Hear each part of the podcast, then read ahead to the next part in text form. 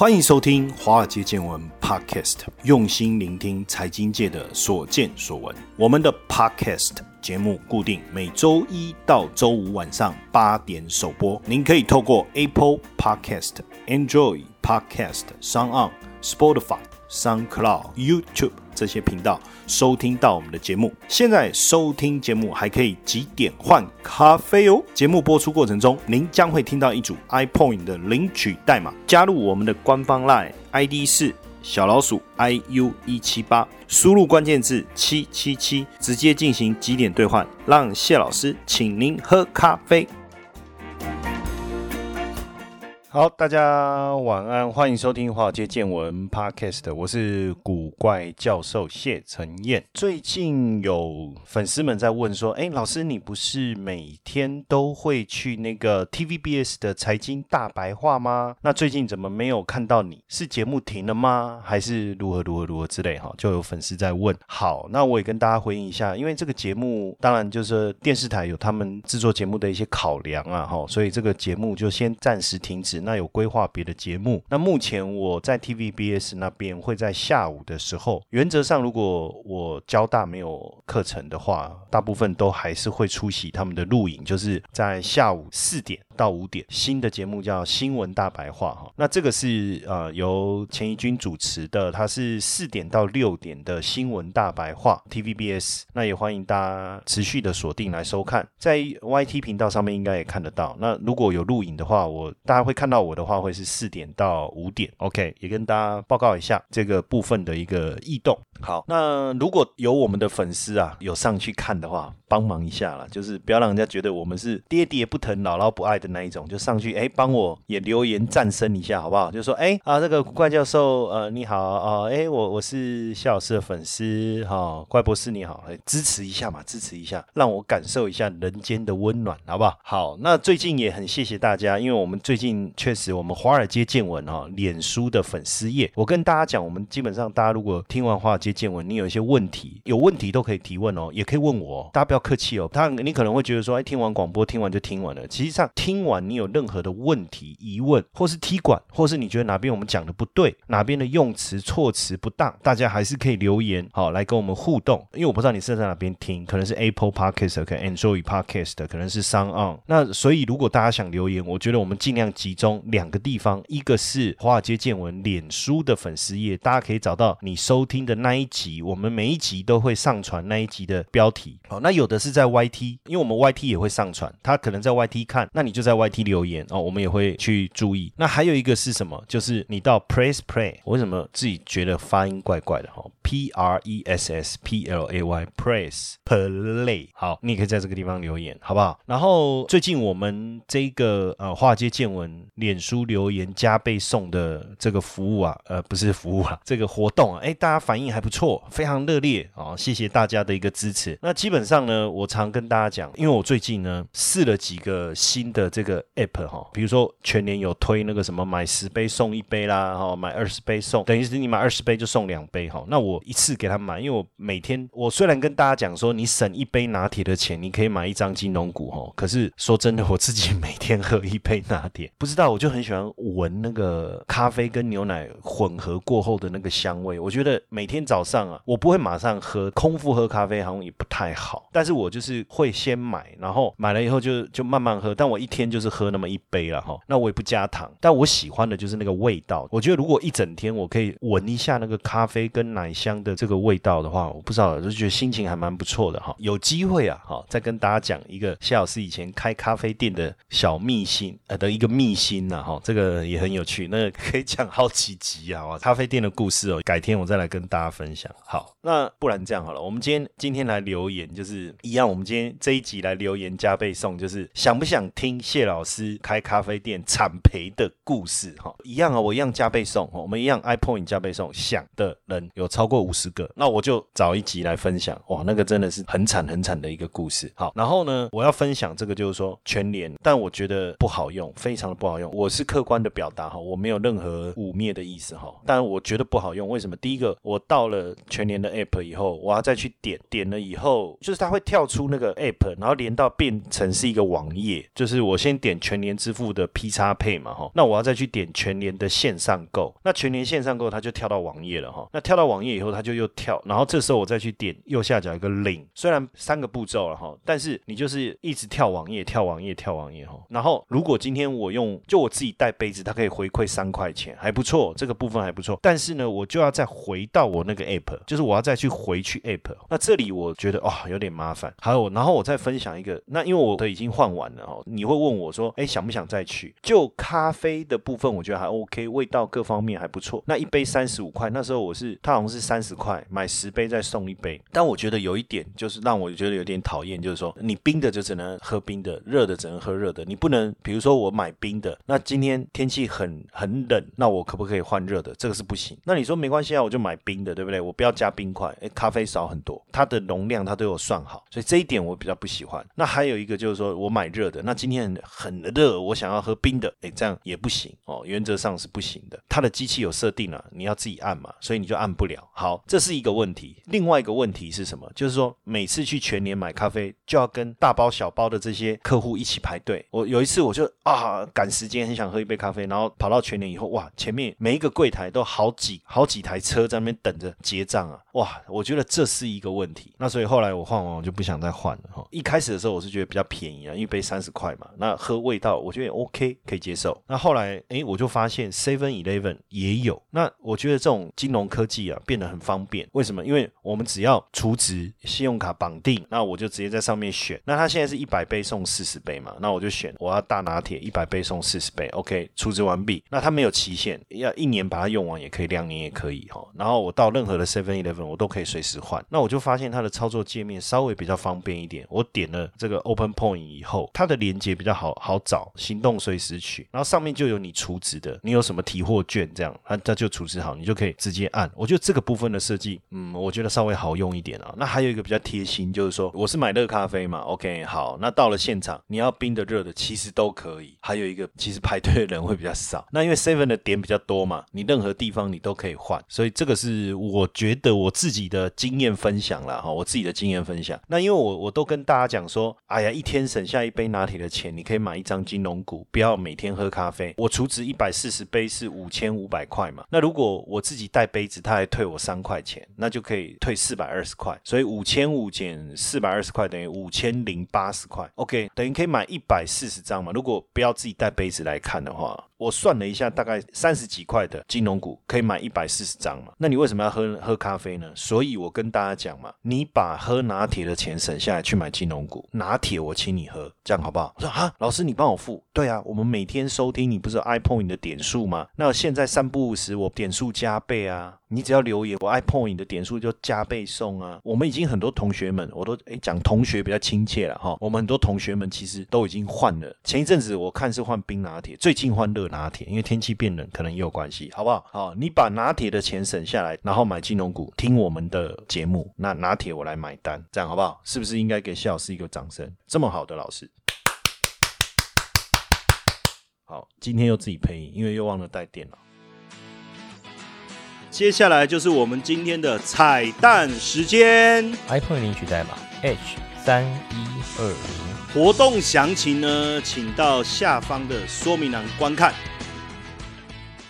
好，那我们今天前面已经分享了一下这个生活上的小经验。那今天要讲什么哈？我觉得最近这个讯息哈，这个新闻闹得很大，我真的有觉得有必要好好跟大家聊一聊。因为这个连金管会主委都跳出来讲深恶痛绝，大家应该知道，就是那个理专挪用客户资金的一个事情。因为这个新闻都有写出来哈，所以我就把它念出来，应该没有什么太大的问题。因为各大新闻、工商啊、经济日报啊、苹果啊都有哈，就是台新银行，这是台新银行的哈。综合分行那一个理专哦，高阶理专哦，高阶理专什么意思？各位知道？高阶理专就是穿的西装。特别的高档，为什么？因为他的月薪比较高。哎，之前我曾经到过荷兰银行担任过一小段时间的理专，不过压力真的太大，不过薪水真的很好，外资各方面的待遇，在那里工作，呃，会有一种被捧上天的感觉，因为你的办公环境真的很豪华，然后客户来每一个就是有钱人，对不对？不知不觉你都觉得你自己好像也是有钱人。薪水很不错，薪资很不错，但是业绩压力也很大哦。这个李专呢，既然挪用他的客户的资金高达三亿哦，其中三名受害的客户目前是知道的是三名，后面还有没有啊？不知道，还要继续追踪。是因为一个客户他去世，然后他的妻子在整理账目的时候觉得很奇怪，那去跟银行通报，发现哇，怎么会这样？账户里面的钱其实都被挪用了。那结果这个周南呐，哦，就是这个台新银行综合分行的李专呐，他发现好像有在查他了，赶快把他的保时捷卖掉。可是不止哦，他还有宾士哎，哦，还住在那个六十平的豪宅哦。那实际际上就发现说，他有自己在投资期货，然后亏钱。那亏钱怎么办呢？动歪脑筋去挪用客户的一个资金。可是怎么有办法挪用？他就利用自己亲友的账户，开了自己亲友的账户，然后跟客户借操作投资金融商品。这样的一个名义，然后呢，把客户的资金挪用到亲友的账户，再转移到自己名下。哦，那因为客户呢年龄比较高，所以可能手机网银这些功能没有开通，所以也不晓得他的账户有被挪用，因为他比较没有进去查自己的资金的一个状况。像其中有一个是企业主的这个叫董娘嘛，哈，那六十多岁，可能刚好就是会用手机，但是不太喜欢，因为你看网银这些也是这几年才比较发达，早期我们还是要跑银行啊，刷本子啊，对不对？哦，转账啊，现在几乎都在网络上操作，那他可能就比较没有在用这个部分哈。那结果他的账户竟然被盗领了二点四亿哈，这很可怕。这些不孝理专把客户的钱当成自己的钱呢，人家叫他帮他理财，结果他把他当成自己的财来理哈，这个也是很恶劣哈。其实像这种情况，基本上它发生的情形就是，有时候你看我们去办贷款也好哈，或者是去办一些金融业务也好，你有没有？因为要签的资文件很多，有没有发现要签的文件非常非常的多？这个地方也要签名，那个地方也要签名。那有时候呢，因为我们觉得啊时间宝贵啊，又没什么耐烦，反正都签名嘛。那这时候银行理专也会说啊，不然你都签一签，剩下我帮你写。可是其实这过程当中可能就会有猫腻。为什么？万一他这中间穿插几页，比如说约定账户或是取款条的签名，那你也都签了，那都签了，因为都空白，那他爱怎么写就怎么写，这个你就要特别注意。所以原则上我会认为说，我们就在现场，他说他帮你。写你说 OK，那我在现场等你帮我写。写完以后，你要看着他写啊，你不能去旁边嘛。哦，他写的每一个文件，你都要请他影印一份，或者是说他写完你再签。哦，我觉得这样会比较好，要不然很容易在这中间就会出现一些问题哦。如果遇到不孝的理专哦，好，这个你要特别特别注意。那尤其是像这种网络银行，大家都会觉得说啊，网络银行我又没在用。可是实际上，现在我都鼓励大家尽量用网络银行，用手机。再怎么样，你要想办法熟悉啊，哈。为什么？因为像有一个他的情况是什么？他要把基金转到定存，然后呢，因为基金可能收益不稳定嘛，转定存反正就固定领利息，好，那就去去刷本子，哎，结果奇怪，基金配息是用电脑打的哦，之前是用电脑打，怎么现在转定存以后变手写？哎，奇怪。然后李庄还说啊，公司规定改用手写啊，骗笑，糟糕到这个程度。而且如果用手写，你是更改一些讯息，你可能旁边还要盖章哎，对不对？好，有的李庄更厉害，他可能直接修改那个存折，就是影印过后修改，用彩色影印。也可以搞定啊，这个真的不困难啊，我跟大家讲。所以如果是这样的话哈，我建议大家哈，不要觉得说啊，看对账单这件事情不重要，非常重要。两种方式，如果你不习惯用网络对账单，你请银行直接寄给你，你一定要请银行直接寄给你，这个很重要。也就是说，你收到了对账单，是不是银行直接从银行寄过来的？银行不会用手写，然后用一个一般的信信封寄给你，不会，这是一种。那如果收电子对账单的话，你也要注意，是不是银行寄给你的电子对账单，好，这个很重要，因为有时候有的理专不孝的理专呢，他填写他自己的 email，他可能电子档下载更改以后，再用他的 email 寄给你，哎，像这种你也要特别注意。反正原则上不要把，尤其是这种所谓的网络银行的账号密码交给理专。那假设真的你希望他帮你处理什么事情，因为你不会操作，那你请他帮你设定，设定完以后，记得要把密码马上做更改，哦，这个非常的重要。所以第一个不要把存折、印章、网络银行的账号密码交给李专。第二个要注意对账单有没有异常。那对账单就是由银行直接寄给你，或是银行直接发电子信给你，才能避免这种弊端呐。因为真的万一你好不容易有钱了，对不对？你看这几亿耶，哎，如果我能够弄个几亿，就被李专弄走，看我拿刀去捅他，我跟你讲，当然不行啊，这个违法。哎，真为了几亿这样也不知道该该怎么办，对不对？好，所以。这个要小心，真的要小心。但是过去这么长的时间以来，哈，大家这十年来，其实理专的弊案真的层出不穷，哎，我看网络整理结果有三四十件，涉及二十几家银行，哈，那财罚的金额是接近一点七亿，哦，还有很多是可能发生了，那实际上客户就就算了，摸摸鼻子认赔了事的也有，有几种，第一种是什么？最常见的哦，银行理专会推说，哎，你看现在定存那么低，我那天还看到一个八倍，就我一看，哇，定存八点八八，哎，这很好，对不对？结果是只有八天，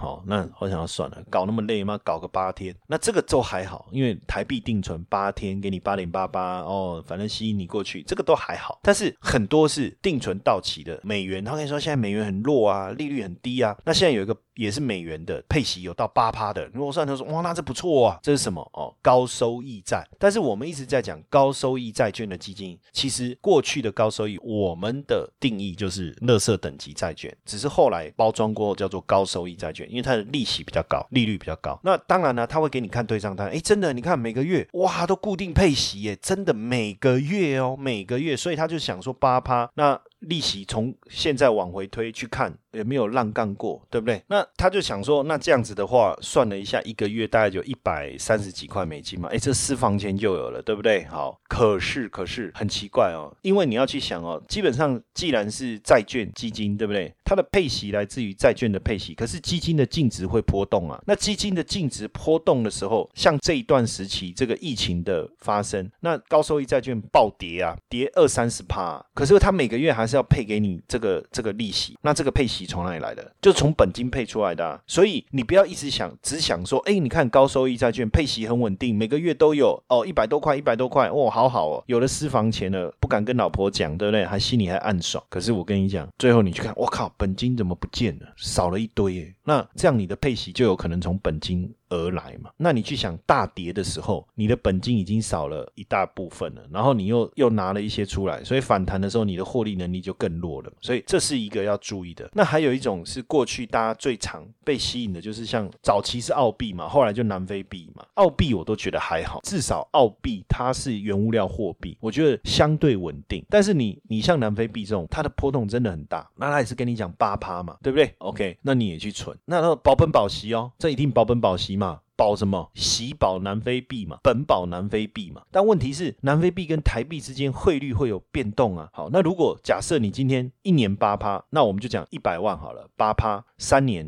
八乘以三八二十四，就一百二十四万，这个没有悬念嘛。好，但是我假设这个一百二十四万的概念，我就是用台币的角度看了哈。但是你看哦，本来是南非币，你要换回来，对不对？那你要换回来，你就去想一下，假设这一百二十四万是南非币好了，南非币好了，那要打折，对不对？打几折？假设跌三成，那你要打七折，那不是搞了三年，你什么你什么都没拿到吗？懂我意思了吗？所以有时候外币的投资是讲保本又保息，可是实际上有可能我了解的状况，现在很多都是到期指定一定要换回原币，也就是说我今天台币去做这个南非币的定存，那现在很多到期一定要指定换回台币。当然你你如果说你是多元货币账户，我今天台币换南非币，然后做定存，那你看它的产品是什么？它到期的时候是南非币给你，那回到你的多元外币账户，它不一定要换回台币，那你可以看看其他货币相对应的情况，再去转换，多保留一个弹性啊。但是有的产品的设计，它实际上它可能帮你做的是什么？可能是外币的基金啊，有的就是到了专案到期，一定要转回原币，一定要转回原币的时候，那你当下货币大幅度的一个差额，基本上就损失了嘛。所以像我刚才讲的这个例子，也不是没有发生了，过去也曾经发生了，就刚好它他要换回来的时候，南非币对台币贬值贬了二三十趴，对不对？那你前面累积三年的这个利息就没了，就白搞了。那这个情况还比较好的，你如果说它贬值的更夸张，你可能还亏损，因为它保本保的其实是南非币，不是保台币，保本保息，保的息是南非币，保的本也是南非币，这个大家一定要知道啦，要不然说真的有太多网络这样的一个例子哈，投资美元呐、南非币啦，然后到最后因为台币大涨，然后他又不想换回来，然后钱就卡在那边，也不知道怎么办，然后再投又不敢，这个时候也怨不了别人，你就只能怪自己没有长知识，没有听华尔街见闻，对不对？好，那那时候也没有华尔街见闻，也不能怪大家了哈。好，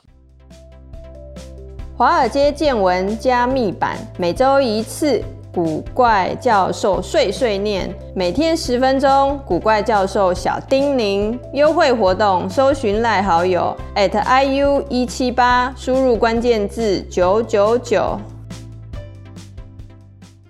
那另外一种情况是什么？这个是最常见的哈，而且我认识蛮多人在做这样的事情。什么事情？就是说，你今天比如说哦，你买一个基金，哇，最近很赚很夯，然后赚了五十趴，然后这时候李专就打给你说，哎呀，先生，你你这一波这一段哦，这个基金很好，已经赚五十趴了。那涨多哦，有时候会有卖压，那要不要换基期比较低的，换下一波会涨的？好，结果说，哎，好啊，那你有什么建议啊？我就跟你讲，好，换这个基金好了。好，一换过去，哇，也不错，也继续涨。可是这中间有几个陷阱，什么陷阱？第一个哈，我跟大家他讲，可能本来。你买的叫做我随便举例了哈，比如说大中华内循环基金，然后它大涨哇，叫你换啊，就说哎，我来帮你换那个大中华这个新经济基金啊，哎，好好好，然后下一次再换哦，换大中华创意基金，比如说就这样换。可是如果你都不换，你原来的基金。的表现可能跟你这换了三次以后的表现其实是一样的，为什么？因为你后面换的两档基金跟第一档基金除了名称不一样，里面持有的标的根本大同小异啊，很多时候是这样哦。这是我跟各位讲的第一个哦。那他为什么要这么做？原因很简单嘛。第一个，你不换基金，你就不会有转换的费用，你没有转换的费用，它就没有业绩啊。因为它的业绩来源是你申购的手续费，而不是你放在基金公司规模的收入来源呢。这个不一样哎，基金公司赚什么钱，投信赚什么钱，大家也要理解。我们今天投资基金，好，我们把钱放在基金公司，我放了一百万，那基金公司实际上它运用这一百万去操作，赚赔，实际上赚它没有的分，赔。他也不用承担，但是他会跟我们收所谓的经理费，保管银行要收保管费。那经理费我们也叫做，简单来讲，你累积你的这个基金叫做 AUM，就是你累积的基金规模。所以基金规模累积的越大，对投信公司来讲，它的收入越好，因为它用这个基金规模乘上百分之几，百分之一、百分之二，就是它的经理人费用，这是他们的收入来源嘛。当然，他越认真操作，基金规模越多人喜欢，基金规模越多，那基金的净值也增加，那这个 AUM。M 就是管理的资金也会成长嘛。假设单位数不变，净值越高，基金规模也越大。那如果单位数越多，就投资的人越多的话，单位数就越多嘛。那基金的规模也会变大，那他们的收入也会变多。这个是投信收入的来源。但问题就是说，银行赚什么？好，那基本上银行其实一样有一部分的费用会来自于 AUM 的经理人费用，有一小部分会给银行。但是呢，实际上现在银行有时候会有一些内涵的这个手续费，这个手续费。呢？你比如说，你持有这档基金，你不到三年，那第一年扣多少？第二年扣多少？第三年扣多少？哈，那当然越扣越少。你持有时间越长，扣的越少。好，你时间拉长了就不用扣了。但问题是，时间拉长啊，你都不转换都不扣，那这个部分它就没有业绩了嘛？那对有些银行理专来讲，基金规模的累积乘上经理人部分拨给银行的业绩的奖励来讲，有时候其实比手续费来讲差太多了。而且有些基金呢，它可能你放。了一段时间，然后刚好又有新的基金出来，那这时候基金公司可能给这个银行的奖励会更多，可能除了比如说你的 AUM，AUM 就是我刚才讲你申购的总金额嘛，乘上一点点比例的这个经理费，可是经理费他也不能马上给啊，他必须每天计算嘛，就是我们投资基金会被收一个基金公司会收一个经理人费用嘛，比如说举例好，北有百分之二好了，他也不是你一投资进去他就扣你百分之二，不是嘛，每天收就百分之二要除以。三百六十五天嘛，他就要每天收嘛，所以对理专来讲啊，比如说这百分之二，他可能拨百分之二当中的的四分之一，好，我们就讲零点五好了，给银行，那银行可能再把这个部分的百分之十或百分之二十给理专呐，那你要去想用又除以三百六十五天，那那个贡献是很少的，对不对？对理专来讲，那个贡献是很少。可是假设今天，哎，你一百万，你提早赎回要收三趴的手续费，哇，这三趴就是扎扎实实的三趴，那当然要看银行那边收多少，然后拆给理专。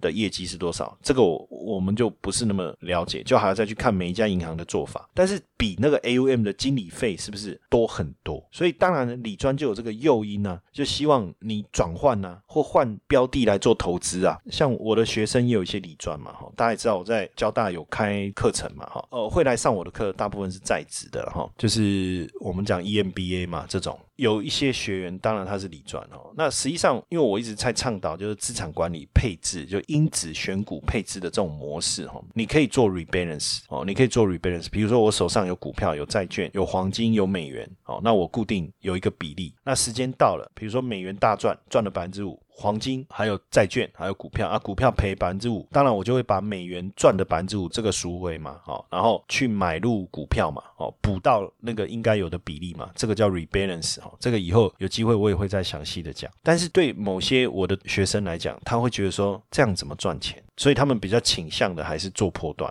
就是说，哎，这个基金哦，然后从这个地方做到这个地方，哦，然后再换，哦，从这个地方做到这个地方，哦，再换，因为那个是他们业绩非常重要的来源。所以对我讲的这种所谓的资产配置的这种思维，然后长期投资的这种想法，他们也讲一句很实在，说那这样我们我们理专不就没有业绩，那不就没有饭吃？所以这个也是这个。